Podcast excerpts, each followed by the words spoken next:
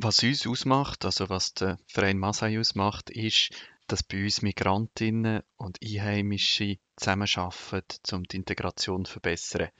Und zwar auf allen Ebenen, also nicht nur in der konkreten Arbeit, sondern zum Beispiel eben auch im Vorstand. Was wir leider jetzt aber je länger je mehr merken, das langfristig aufrechtzuerhalten, ist mit ziemlich grossen Schwierigkeiten verbunden.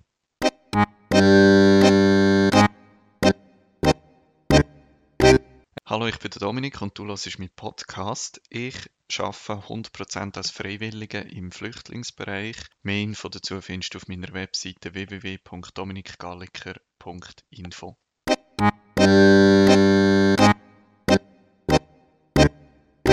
Der Asylbereich im Kanton Bern ist in den letzten zwei Jahren professionalisiert worden.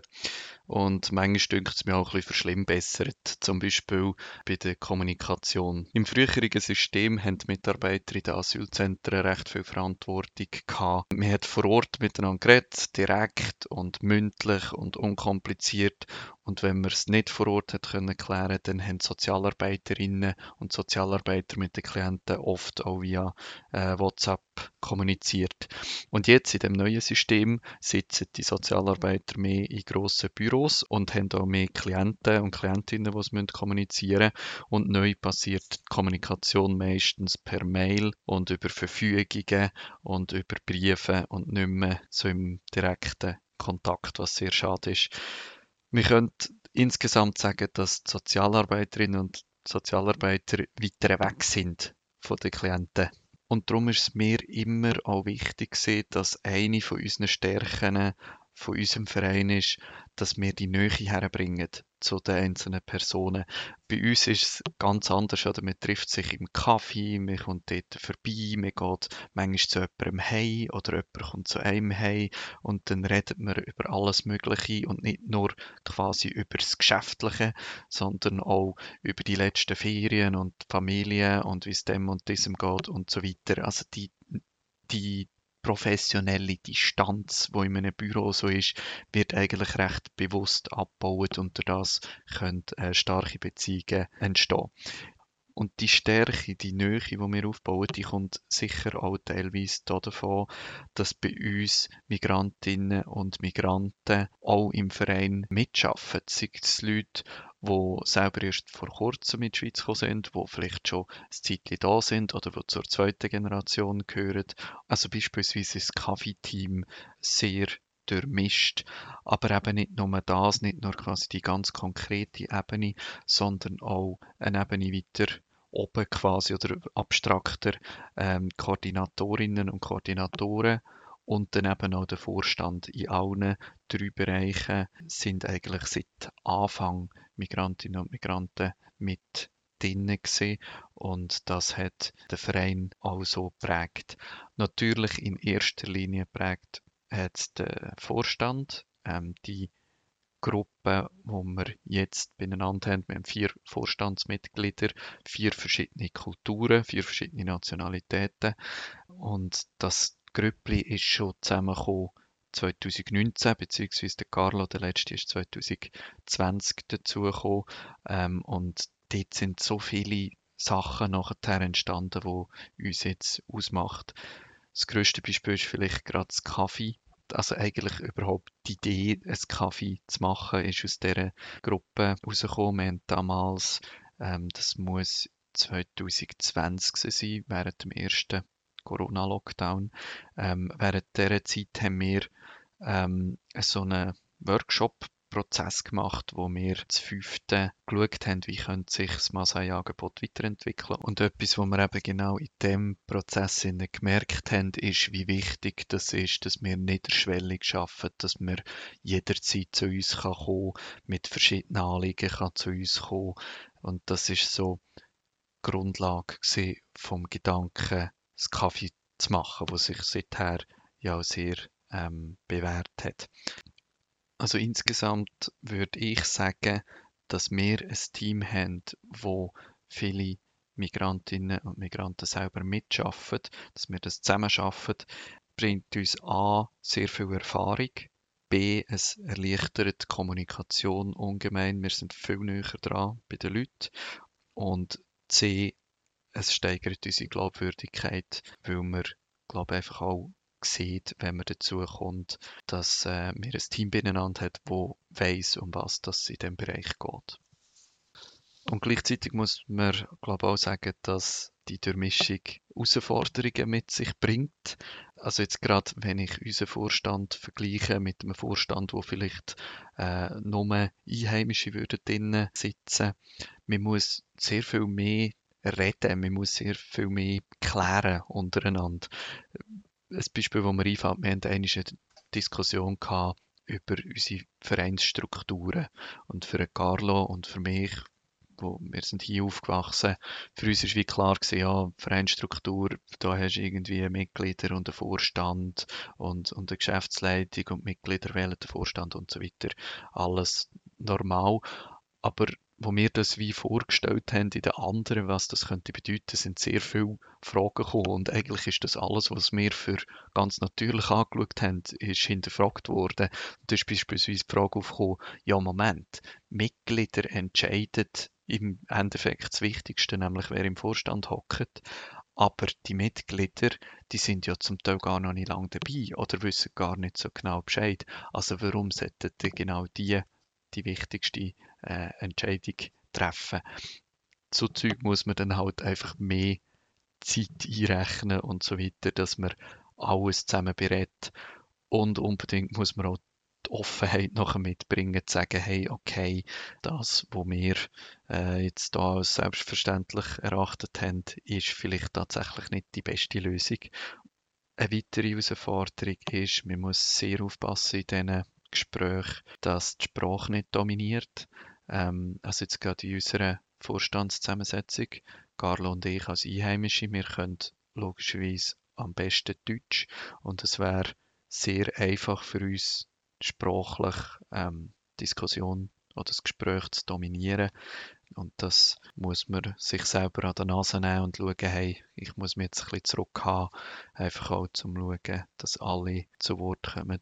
Und das Letzte, wo auch ein Problem kann darstellen ist, dass es halt einfach auch bei uns im Verein Aufgaben gibt, wo so innen Schweizer, sage ich jetzt mal, Schweizer Kontext eingebettet sind, dass das einfach schwierig ist. Schweizer Kontext heißt ja meistens, dass es unnötig kompliziert ist und das kann dann doch eine große Herausforderung für jemanden darstellen, der noch nicht so lange hier lebt. Ich denke beispielsweise an ein Fundraising-Konzept und was das alles für Anforderungen drin hat, dass man dann wirklich auch das Geld bekommt. Ähm, das kann für jemanden, der in einer anderen Kultur aufgewachsen ist, etwas sehr, sehr fremd sein. Und darum wäre jetzt vielleicht Fundraising etwas, wo gar nicht alle im Vorstand wirklich bis ins letzte Detail ähm, können mitreden aber jetzt trotz diesen Herausforderungen, wo man irgendwie nicht darf leugnen würde ich sagen, wenn ich so insgesamt zurückschaue auf die letzten Jahre und wie sich unsere Gruppe weiterentwickelt hat, dass sich eigentlich sehr, sehr, sehr würde lohnen, das so weiterzuziehen und dass das einfach schon eine große Stärke für unsere Gruppe ist. Trotzdem muss man sagen, dass wir wahrscheinlich jetzt gerade so ein bisschen an einer Weggabelung sind und uns müssen überlegen, ob wir die bisherigen Strukturen so aufrechterhalten können, weil die aufrechterhalten ist ähm, gar nicht so einfach, wie wir gemerkt haben. Also wenn man jetzt im Moment Masai als Verein wird anschauen und schaut, wo am meisten Leute mitarbeiten, die selber die Erfahrung gemacht haben, äh, in die Schweiz zu kommen, dann sieht man mal zum Beispiel im Kaffee, dass hier ein durchmischtes Team da ist. Das gleiche gilt für das Events-Team, wo mehr äh, Leute reinkommen. Der Computerkurs selbstverständlich, der ist auf Persisch, also der äh, ist sehr stark von dem geprägt. Dann Übersetzer, Übersetzerinnen haben wir. Wir haben einzelne Alltagsbegleiterinnen und Begleiter, aber auch nicht mega viel. Aber doch muss man sagen, eben so auf dieser ganz konkreten Ebene, dort ist super durchmischt und läuft wunderbar. Nachher, wenn man aber auf die Koordinationsebene geht, wer organisiert im Hintergrund und so vernetzt, dann wird es leider schon ein bisschen schwierig. Am Anfang haben wir auch dort äh, recht viele Mitarbeiterinnen und Mitarbeiter gehabt, aber die sind jetzt auch einer nach dem anderen ein bisschen daraus rausgegangen und zwar vor allem, weil sich beruflich etwas verändert hat und sie darum keine Zeit mehr hatten. Und das Gleiche ist auch im Vorstand, der wird sich in der nächsten Zeit auch recht verändern, weil ja zum Beispiel der Raffi, der im Vorstand ist, am Anfang keinen Ausweis hatte oder keine Aufenthaltsbewilligung, noch im Verfahren war und jetzt hat er eine Aufenthaltsbewilligung bekommen und logischerweise fährt er sich davon orientieren und überlegt, welche Ausbildung kann ich machen und wo kann ich arbeiten und so weiter. Ähm, und das Engagement rückt ein bisschen mehr in den Hintergrund. Und daraus ergibt sich nachher eigentlich genau die Schwierigkeit, die wir haben, wenn wir jetzt überlegen, ja, wer könnte nachrücken in den Vorstand, dann sehen wir fast keine Migrantinnen und Migranten, die überhaupt in, in Frage kommen.